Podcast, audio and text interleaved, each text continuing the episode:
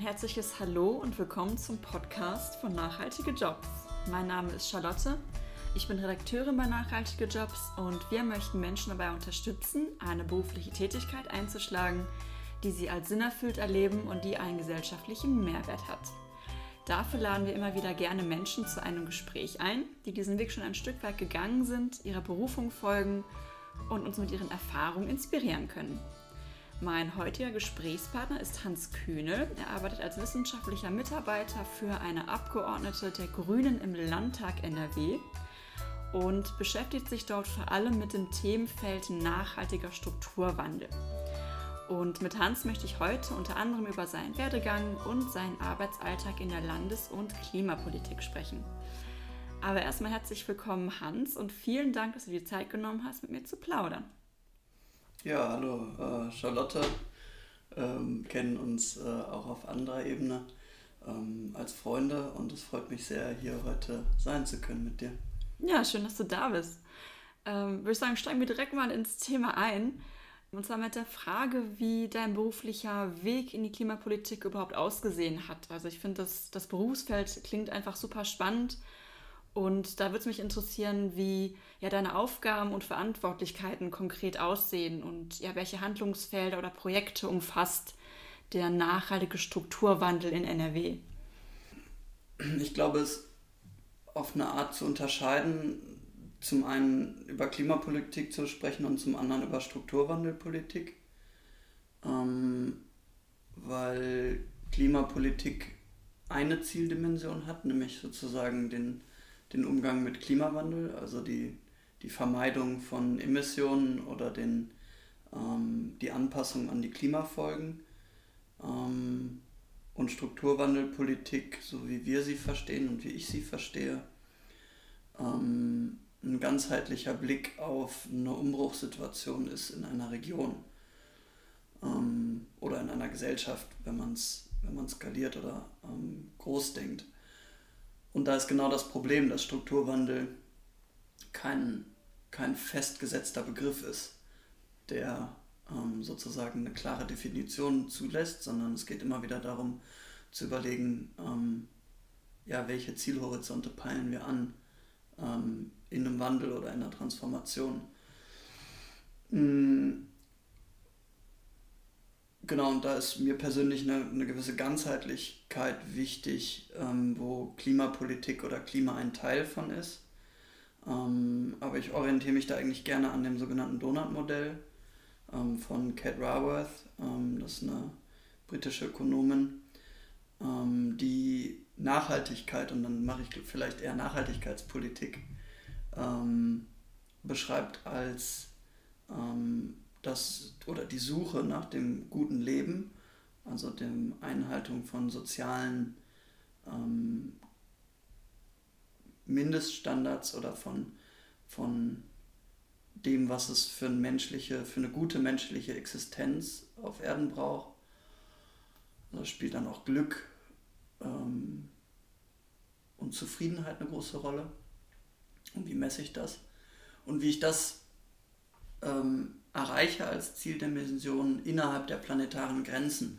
Und auch da wieder, ähm, da ist die Komplexität höher als nur Klimapolitik, sondern ähm, da gibt es das zum Beispiel das Modell der planetaren Grenzen nach Rockström, die oder das ja Bezug nimmt auf ähm, Biodiversität, auf ähm, Gewässer, auf, auf ähm, Fremdkörper, ähm, in, in der Umwelt auf ähm, Nitrat und Phosphat, wenn ich mich nicht irre, Eintrag in, ähm, in unsere Umwelt, also auf ein, ein, ganz breites Bild an, welche Wirkungen haben wir Menschen denn ähm, in unserer Mitwelt. Und das zu verknüpfen als sozusagen eine breite Zieldimension in politisches Handeln und in ähm,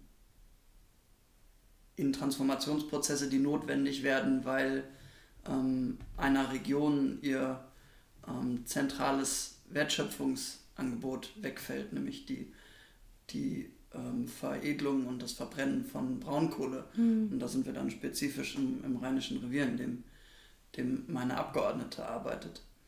Ähm, und dazu überlegen, nicht nur, wie bekommen wir Nachhaltigkeit in die Prozesse und messbar und greifbar, sondern eben auch, wie können soziale Brüche in der Gesellschaft vermieden werden als Teil einer nachhaltigen Entwicklung und wie kann das morgen so gestaltet werden, dass es innerhalb der planetaren Grenzen fungiert.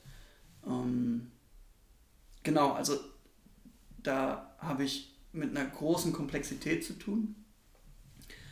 Ähm, und da sind wir auch bei meinen Aufgaben, also da immer wieder runterzubrechen, was bedeutet denn diese hohe Komplexität jetzt in, in spezifischen Fragen und da zu überlegen, wie, ähm, wie positionieren wir uns ähm, in diesen sehr komplexen Handlungsfeldern.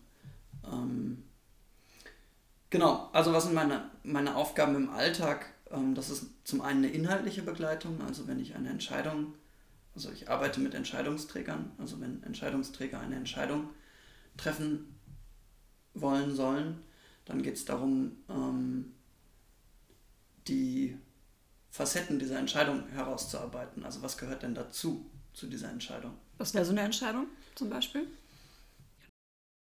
Ein Beispiel für so eine Entscheidung wäre, ähm, wenn wir an einem Antrag arbeiten, ähm, welche Punkte in diesem Antrag wir noch reinformulieren wollen oder vorschlagen wollen in so einem Entstehungsprozess. Also ein Antrag ist quasi ein Handlungsauftrag des Parlaments an die Regierung, also die Ministerien. Und in den konkreten Formulierungen, da brauchst du ja Entscheidungen zu. Was, was formuliere ich rein oder mit ähm, zu welcher Formulierung im Antrag ähm, beziehe ich Position, stelle mich kritisch mhm. dazu, setze ein Fragezeichen hinter. Ähm, das sind ja immer wieder Entscheidungen, wie ich mich zu, zu einem Satz oder einer Formulierung verhalte. Möchte ich die erweitern? Möchte ich die reduzieren? Möchte ich die Verbindlichkeit steigern? Ähm, Geht echt um die Feinheiten. Genau, also ne, ähm, und da, wenn ich das verändere, was ist denn die Konsequenz dazu? Oder wofür spreche ich mich aus? Oder wogegen spreche ich mhm. mich aus? Und um da diese, ja, die Tragweiten herauszuarbeiten, damit die Politiker in am Ende eine gute Entscheidung treffen können. Mhm. Das war auf einer abstrakten Ebene eine konkrete Antwort. Hast du noch mehr Aufgaben? Genau, das wäre jetzt sozusagen die, die ganz konkrete inhaltliche Begleitung. Da geht es oft um Textarbeit, also um Text, Texte lesen, verstehen, in, ihren, in ihrer Wirkkraft einordnen und dann ähm, Vorschläge zum Umgang damit machen. Ähm, es hat aber auch viel mit einer persönlichen Begleitung. Also im Grunde ist auch die Beschreibung wissenschaftlicher Mitarbeiter nur teilkorrekt. Ähm, ich bin persönlicher wissenschaftlicher Mitarbeiter. Das persönliche Mitarbeiter bezieht sich darauf, dass ich ähm, bei der Abgeordneten angestellt bin und nicht bei der Fraktion und damit auch der Abgeordneten zuarbeite. Und die Abgeordnete wiederum ist nur ihrem Gewissen verpflichtet. Ähm, und wissenschaftlicher Mitarbeiter bezieht sich im Grunde nur auf, auf meine Qualifikation, also dass ich einen ähm, Hochschulabschluss habe. Ähm, das heißt auch die persönliche Begleitung der Abgeordneten. Das ist ein sehr enges, ein fast intimes Arbeitsverhältnis, in dem man arbeitet, weil man die Abgeordneten in ihrem täglichen Leben sehr eng begleitet und mhm. ähm, in Drucksituationen und ähm, ja, ebenso in, in allen Situationen, die man als Abgeordneter so hat, begleitet. Was eine gewisse ja, persönliche Standfestigkeit, glaube ich, auch erfordert. Ähm, um ja, eine gute Begleitung zu sein in Situationen. Mhm, auch ein Sparringspartner wahrscheinlich. Genau, ne? es geht also ganz oft um Sparring, es geht ganz oft um, um Meinungsabgleich auch, also ähm, um, um Möglichkeiten und ähm, Hypothesen ausdenken und ähm, Möglichkeitsräume eröffnen im Sparring. Ähm, es geht dann in Richtung strategisches Arbeiten. Genau, dann gibt es einen ganz großen Teil, der mit Organisation und Struktur zu tun hat. Also ein Büro ähm, hat auch einfach viele Termine, viele Arbeitsstränge, viele Projekte, viele ähm, parallel laufende Prozesse und da eine Struktur drin zu finden und eine, eine Organisation und Aufgaben und Verantwortlichkeiten festzukriegen, ist ein großer Teil der Arbeit. Mm.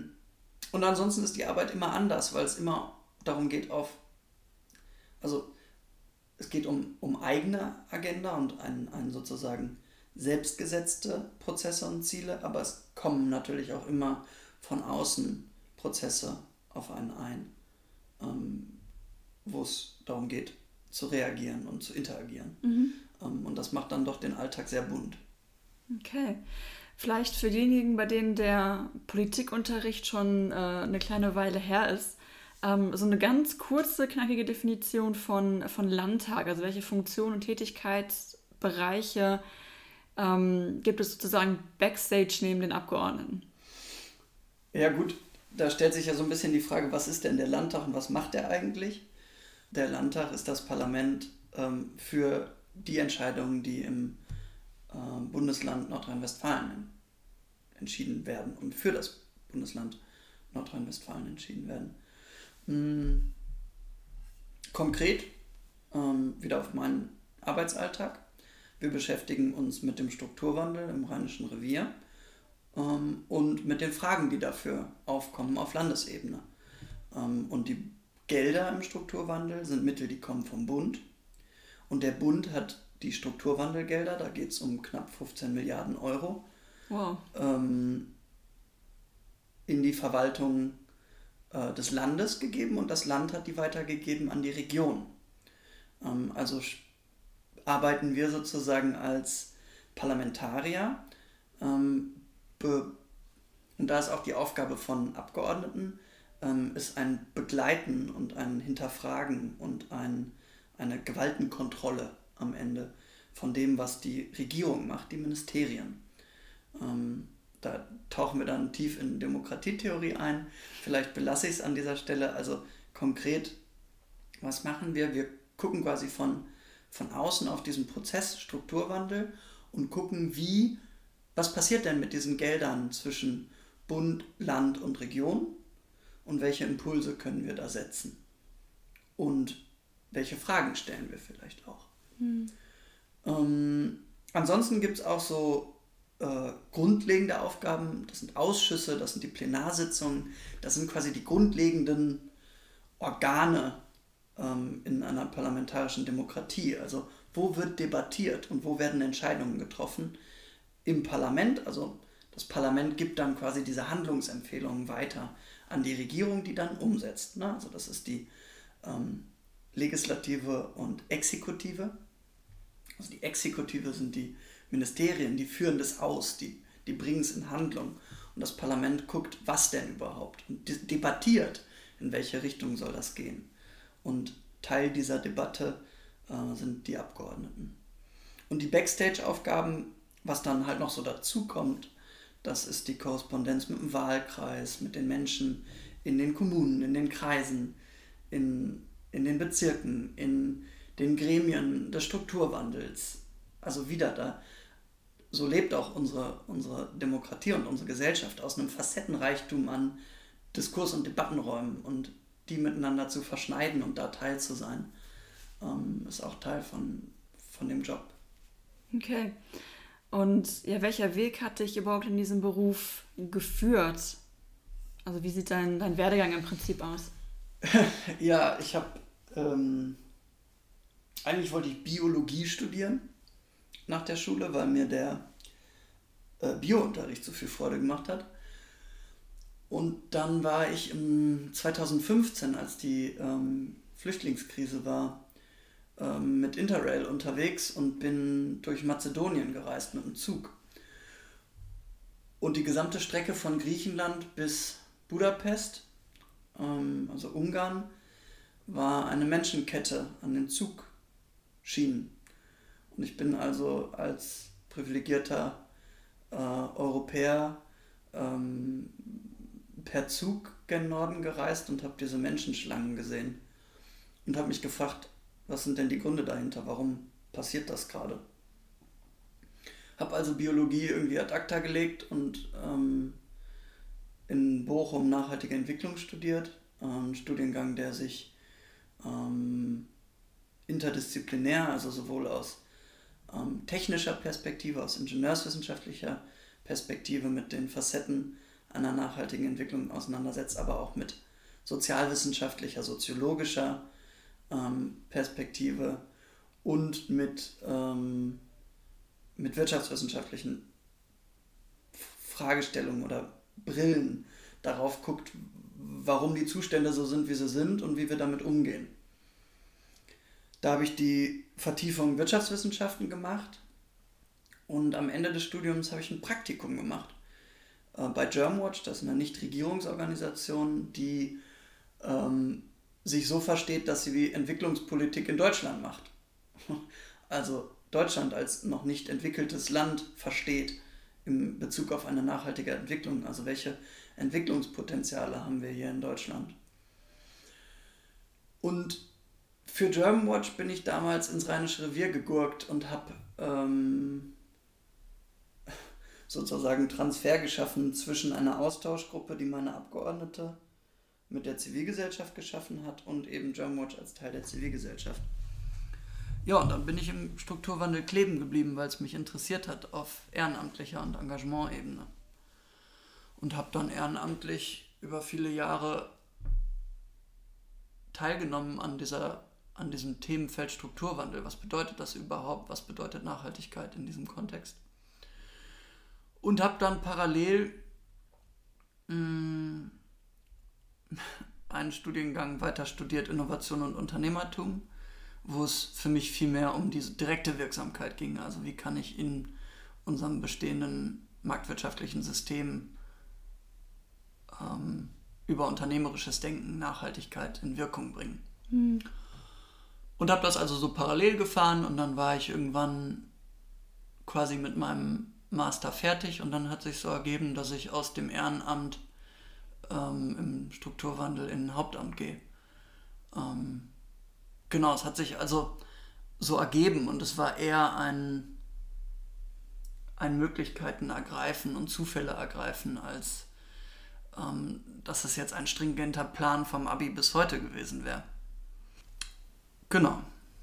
Das ist ja meistens so. Also klar gibt es auch äh, die Pläne, die dann gut aufgehen in einem mhm. langen Zeitraum, aber meistens ist es dann, dass irgendwie eins zum anderen führt und man einfach Chancen ergreift oder Türen, durch Türen geht, die sich dann auf dem Weg irgendwie öffnen. Ähm, gleichwohl klingt das ja schon relativ schlüssig alles. Ne? Du hast was mit Nachhaltigkeit studiert mhm. und bist dann jetzt in der Klimapolitik im weitesten Sinne gelandet. Ähm, siehst du noch weitere Qualifikationsmöglichkeiten? Also wenn ich mich jetzt dafür interessiere, ähm, so im groben Bereich Klimapolitik äh, irgendwie tätig zu werden, gibt es da noch andere Studiengänge oder ja, Qualifikationsperspektiven, die dir einfallen, die auch auf diesen Weg führen können? Gut, also ich glaube, es ist auch wichtig zu sehen, dass ich Quereinsteiger bin und jetzt erst seit einem Jahr in dieser Welt lebe und wirke und arbeite.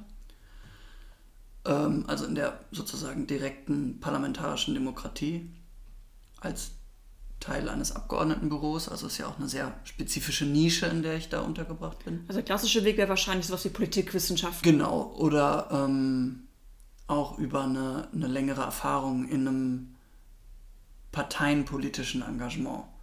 Ähm, auch da bin ich Quereinsteiger, auch da ist meine Chefin Quereinsteigerin. Ähm, das wäre auf sozusagen einer nicht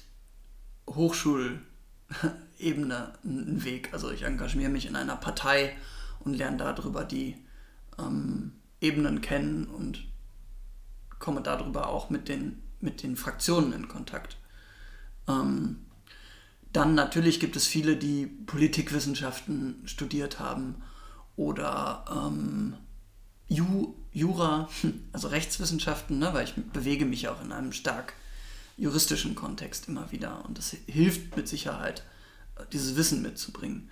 Also meine paar Jura-Rechtsvorlesungen sind da sehr, sehr rudimentär. Ähm, ich erlebe es aber auch so, dass eine hohe Handlungskompetenz ähm, von Vorteil ist und erinnere mich da an den Alles gesagt Podcast mit äh, Renate Künast, die das ganz schön beschreibt. Also wie, wie komme ich aus komplexen Zusammenhängen in eine Handlung? Und was brauche ich dafür? Wie strukturiere ich? Wie organisiere ich? Und da sind wir ja ganz stark im, im Soft-Skill-Bereich. Ja, und was ich über, ich glaube, einfach über Handlungen lerne und über, über Prakt Praxis lerne, in Projekten arbeiten, eigene Projekte haben. Ähm, genau, kommunikative Fähigkeiten sind, glaube ich, wichtig. Ähm, und sich damit auseinanderzusetzen. Also Kommunikation nicht im Sinne von Marketing und Verkaufen, bestimmt auch wichtig, aber auch im Sinne von, wie kommunizieren wir Menschen. Ähm, weil Politik ja immer eine Kommunikation ist. Es ist immer ein Diskurs und immer eine Debatte. Mhm. Genau, so vielleicht. Hm. Also ich ähm, sozusagen zwei mögliche Wege. Also entweder ich ähm, starte mit einer Spezialisierung für irgendein Nachhaltigkeitsthema oder nachhaltige Entwicklung äh, im Allgemeinen und bringe dementsprechend auch wirklich fachliches Wissen dann ein als Quereinsteiger oder Quereinsteigerin. Oder ich gehe eben den allgemeinen Weg über Jura, Politikwissenschaften, die ja sehr breit aufgestellt sind, erstmal thematisch und finde dann irgendwie so meine Nische im Themenbereich Nachhaltigkeit, dass beides irgendwo auch möglich ist. Mhm. Mm, ja, ich kann mir auch vorstellen, dass man als, ähm, als Neuling mit viel ja, Idealismus und dem Wunsch, gesellschaftliche Themen, die ja auch wirklich sehr drängend sind, wie zum Beispiel eben den Klimaschutz, ähm, ja, dass man da einfach so mit der Idee da reingeht, ich will das auf einer übergeordneten Ebene, eben auf Politikebene vorantreiben und so eben in diese politische Arbeit einsteigt. Und gleichzeitig ist in der Politik, also zumindest wenn man sich in einer einigermaßen funktionierenden Demokratie bewegt, da geht es ja grundsätzlich erstmal ganz viel um Kompromisse und ganz viele Prozesse, die auch durchaus auch bürokratisch sind, brauchen einfach eine Menge Zeit, bis die, ja, bis, sie, bis sich was verändert. Die Mühlen mahlen langsam. Ähm, ja, ist diese Ambivalenz, nenne ich das mal, für dich persönlich irgendwie ein Thema? Und wenn ja, wie gehst du damit um? Ähm, ja, also ich glaube, dass für die direkte Wirksamkeit, also für das ich handle und das hat eine direkte Wirkung, ähm, ich mir andere ähm, Projekte suche und aufgebaut habe. Also ich habe eine solidarische Landwirtschaft mitgegründet, wo sozusagen Handlung in einem kurzfristigen Zeitrahmen eine Wirkung entfaltet. Ja, also das ist Seelenpflege. Man sieht was in die Erde und es ne, wächst. Ja, genau, das ist so sehr simpel. Man sieht es. Man sieht es. Ähm, und so hat jedes System ihre eigene Sprache und ihre eigene Logik. Und ähm, ich empfinde es als gerade sehr als lehrreich und ähm, eine tolle Chance, auch nochmal die, dieses unterschiedliche System kennenzulernen und ähm, ja, auch die Zeitebenen, über die man da spricht. Mm. Und die Frage nach der Brisanz von und auch dem Zeitdruck, den wir ja mit der Klimakrise, der Biodiversitätskrise, den sozialen Krisen haben, ähm, die ist angebracht. Und ich glaube, dass es da nicht sozusagen diese eine Lösung gibt, sondern dass es ja darum geht, Diskurse ähm, aufzunehmen in der Politik, unter dem Bewusstsein, dass das Zeit braucht vielleicht auch. Und gleichzeitig, was bedeutet denn politisch sein? Ne? Also indem ich Projekte ins Leben bringe, die sind auch politisch und die, also das, ich verstehe da gesellschaftssystemisch. Ne? Also ähm, Politik ist ein Feld, das ja aber auch beeinflusst wird durch soziale Prozesse, durch, ähm, durch Projekte, durch Individuen, die von außen ein Tempo reinbringen. Mm. Das gibt mir eine gewisse Ruhe im Politischen. Ähm, zu verstehen, dass das System so funktioniert und auch die Wichtigkeit davon zu sehen. Also, ähm, dass Debatten, wenn sie eine Qualität haben und auch abholen und inklusiv sein sollen, dass sie Zeit brauchen. Ähm, ja. Hm. Du hast ja gerade ähm, am Anfang auch schon kurz über ja, den Strukturwandel in NRW gesprochen und auch über die Brisanz oder die, ja, die, die, die Dringlichkeit ähm, gewisser Krisen, denen wir uns gerade gegenüberstehen.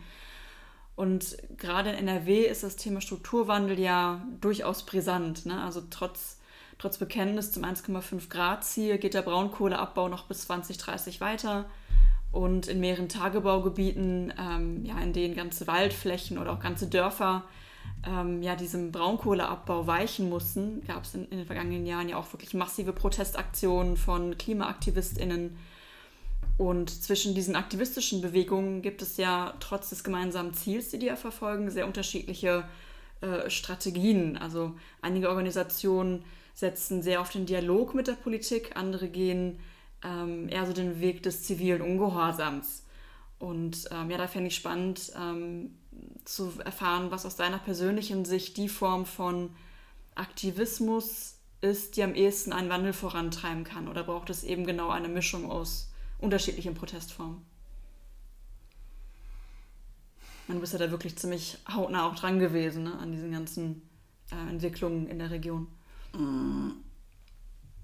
Also ich glaube, dass wir jetzt 2030 aus der Kohle aussteigen, ist ein großer Erfolg, ähm, weil noch die Kohlekommission, also das beratende Gremium für die Bundesregierung, ähm, über 2038 gesprochen hat und wir damit jetzt auch acht Jahre früher unterwegs sind.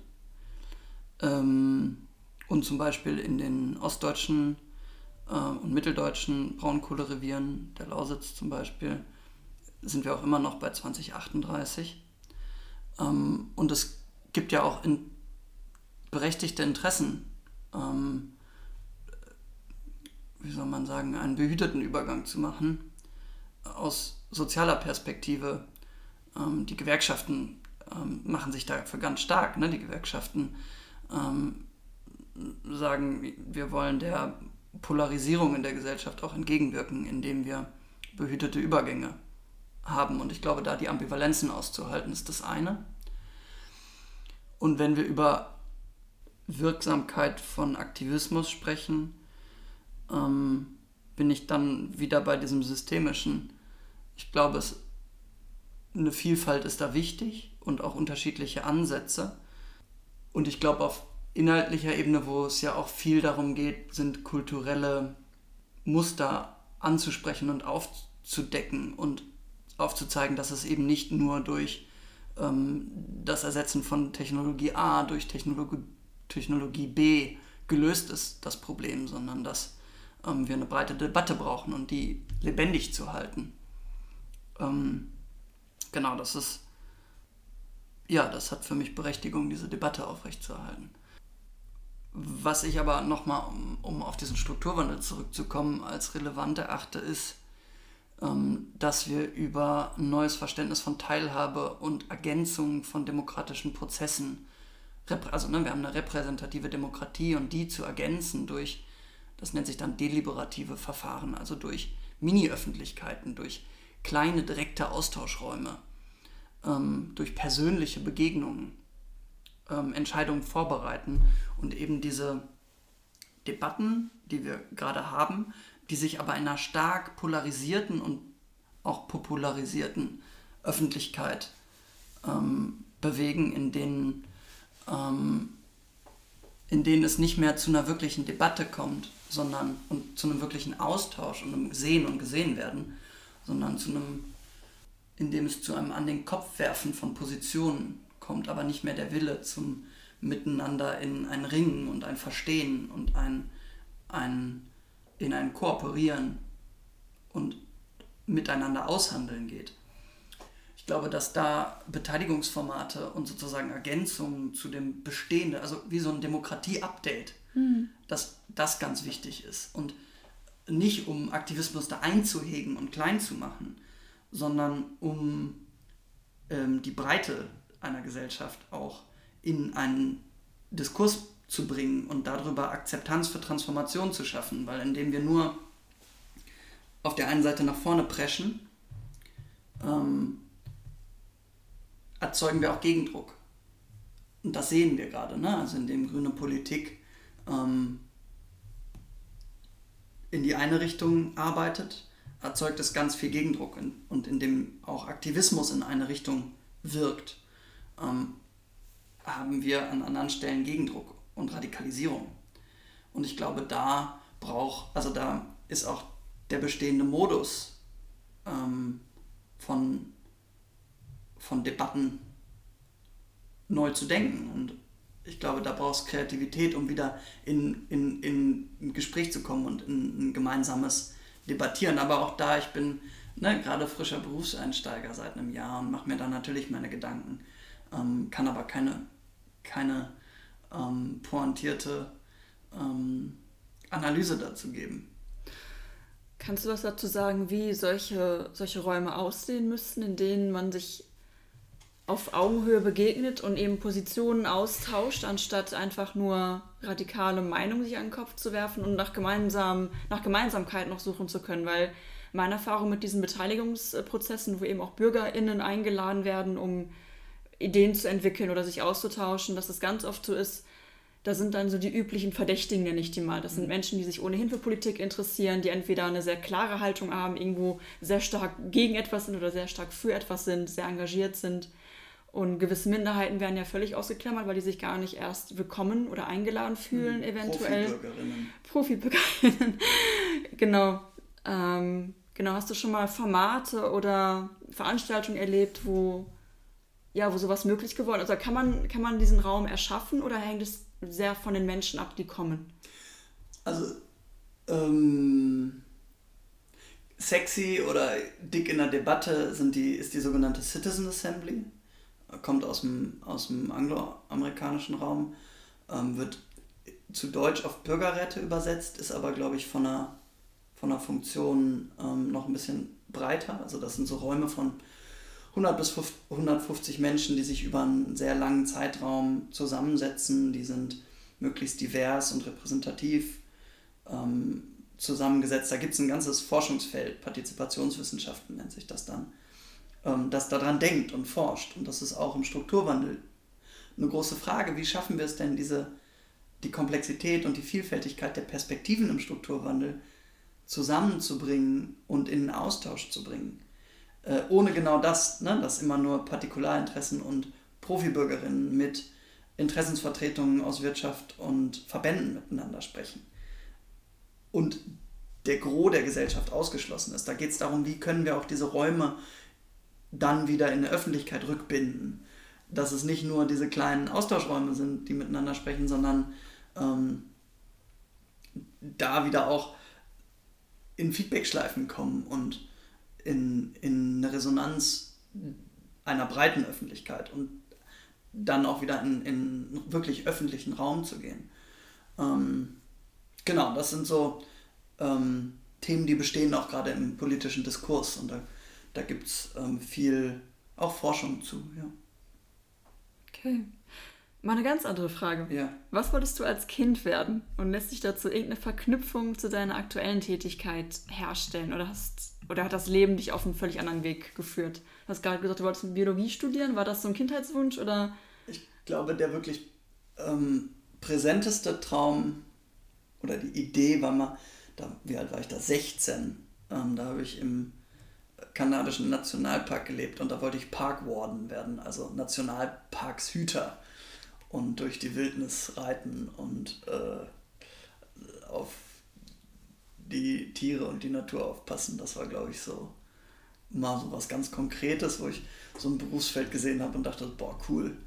Ja, und jetzt sitze ich meistens am Schreibtisch.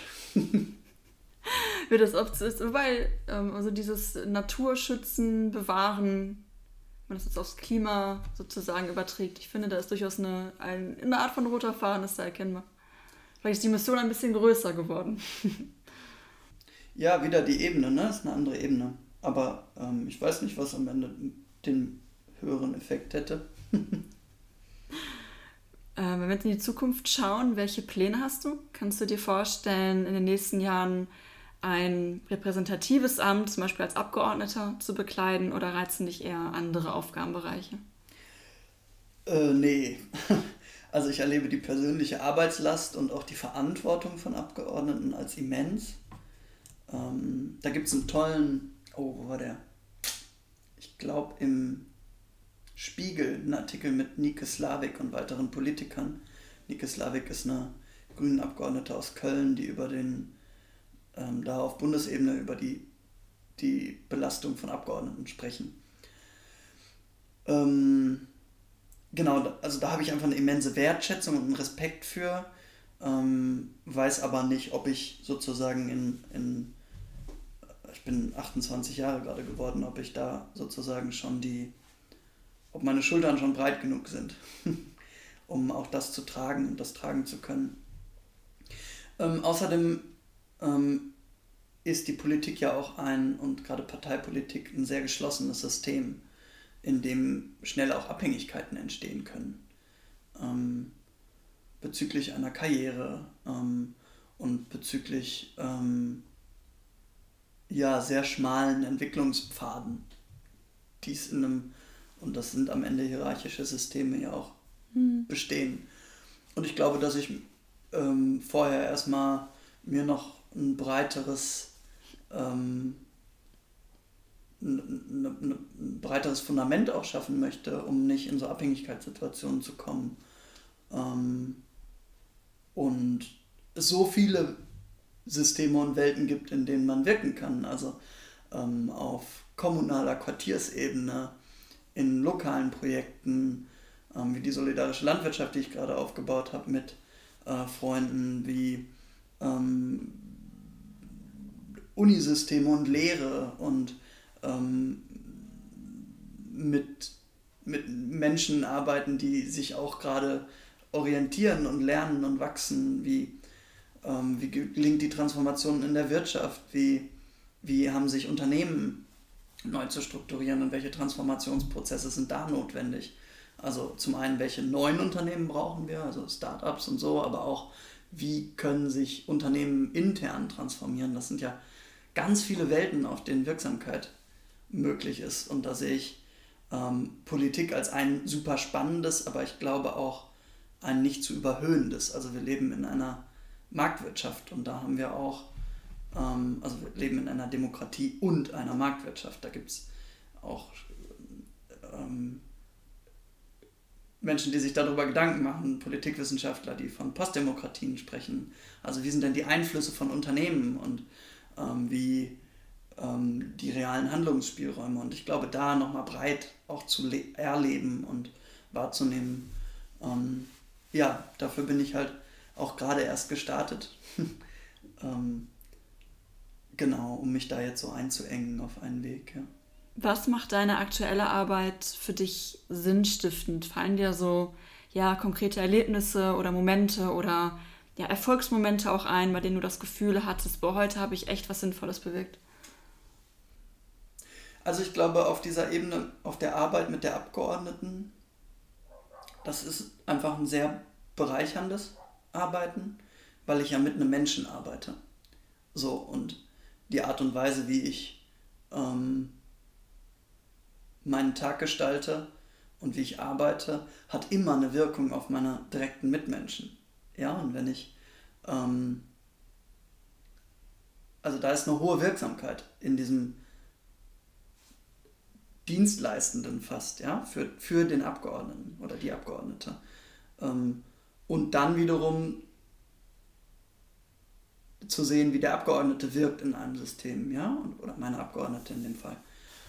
Ähm, und kurzer Einwurf, ich fand das schön, dass du eben gesagt hast, dass das auch eine also extreme Verantwortung ist und auch persönlich wirklich auch herausfordernd sein kann, diesen Job als Abgeordnete oder Abgeordnete auch zu machen. Ich glaube, viele sehen eben diese Machtposition, die natürlich vielleicht auch Teil der Wahrheit ist, aber dass dieser Job auch wirklich extrem menschlich herausfordernd ist. Mhm. Ähm, mal die Perspektive einzunehmen, finde ich, ähm, ja, fand ich schön. Ja, und da ist halt eine große Wirksamkeit und auch eine große, ähm, also das ist einfach schön. So. Ähm, und dadurch sinnstiftend.